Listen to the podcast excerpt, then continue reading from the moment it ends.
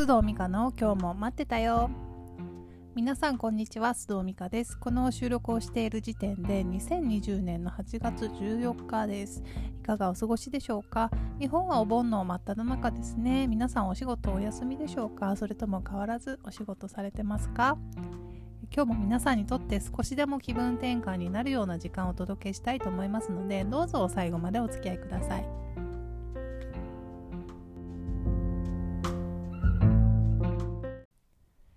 さて今日のトピックはお盆あるある家族関係で悩んだ時はです。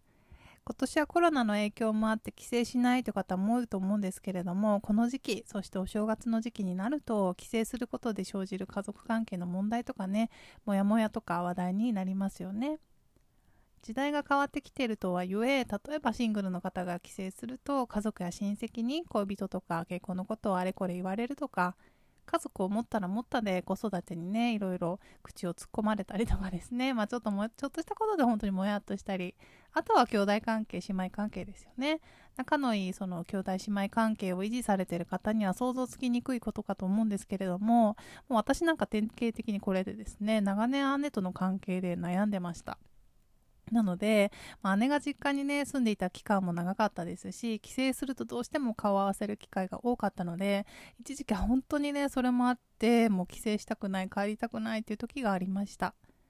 詳しいことはあの省ききますけれどもずっとそんな感じで苦手意識を感じていた姉に対してほんと数年前なんですけれども一度もうこれで縁が切れてもいいっていうくらいですね。それまで言いたくても言えなかったことをぶちまけて大喧嘩したことがありました。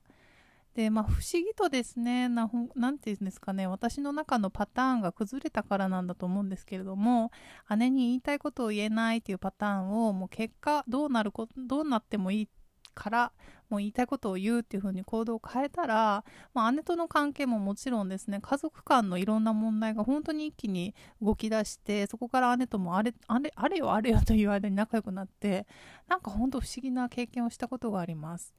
でそれそれ以降ああのお姉ちゃんのことが好きって思えたりちゃんと言えたりするようになりました。それまで実は言えなかったんですよ。なんかこう誰かとの会話の中とかでもこううっと詰まっちゃって、まあ、すごく苦しい思いをしてきたのに姉のこと家族のことを嫌いなんて言っちゃいけないし思ってもいけないって多分こうすごく自分の中で思っていて封じていたんですよねそういうこと。なので好きも嫌いも言えなくて本当に言葉にできないんですようっと詰まっちゃって。でもその大喧嘩の時にですね私大嫌いって言ったんですよ。もうお姉ちゃんのそういうところほんとずっと嫌だったっていう風にいろいろ言って大喧嘩をしてですねすっきりしたこともあるんですけれどもそうしたらねなんか不思議なんですけどこれも姉とのいい思い出もたくさん逆に蘇ってきてあ私お姉ちゃんのこと大好きだったんだっていうのをすごく思い出しました。自分の中の嫌いっていうのを強く封じるあまり好きっていうところも見えなくなっていたんだなって今思います。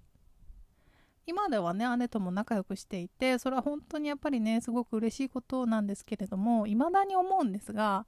姉のことはやっぱり家族として愛してますが友達として出会ってたらねやっぱ仲良くなってるタイプじゃないんですよね。なのでもうこればっかりはねもう相性の問題だなと。家族といっても一人の人間だし合う合わないあるのは仕方ないことだなと今では思ってます。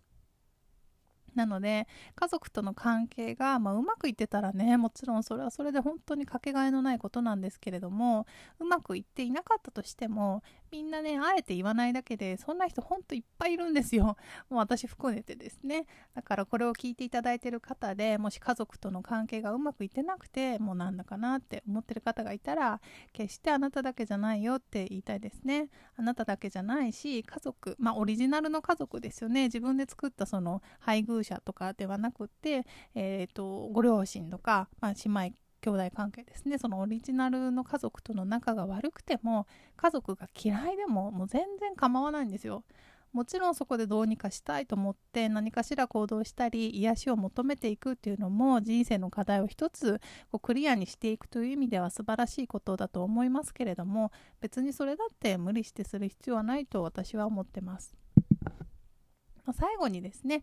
えー、家族との関係がうまくいってなくて、まあ、悩んでいるっていう方にもし私が一つあの経験から言えることがあるとすればまずはね家族が嫌いって思ってもいいんだよっていうところからです。嫌いと思ってもいいしもう嫌いって言ってもいいんですよ。なんか友達と話してる時に嫌いって言ってもいいんです。でそこからきっとね何か動き出していくんではないでしょうか。嫌いと思ってもいいんだよっていうのが今日の私の皆さんへのメッセージです。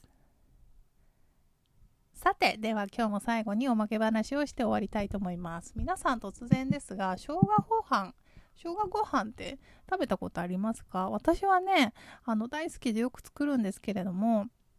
好きすぎてね 食べすぎてしまうあれね本当に白ご飯ならあんなに食べられないのにちょっと味をつけるだけですごく食べ過ぎてしまうところが困るところなんですけれどもこの収録をする際にちょうど生姜ご飯をねリビングで炊きながらしていたのでもう今すごくいい香りが漂ってきて私はお気に入りのレシピがありまして昔友近さんがどうも紹介してたらしいんですけれども、まあ、私はそれをネットで見つけてあのよく作っているレシピです。生姜ご飯ってこう大体刻んだ生姜を入れると思うんですがもうそのレシピは生姜をすりおろして入れるんですよ。なのでもっと香りが強く出てですね。あの白だしであの作れば本当に簡単にできますので夏の今ね新生姜が美味しい季節にぜひ皆さん試してください。生姜ご飯、えー、生姜ご飯友近とかで レシピがすぐ出てくると思います。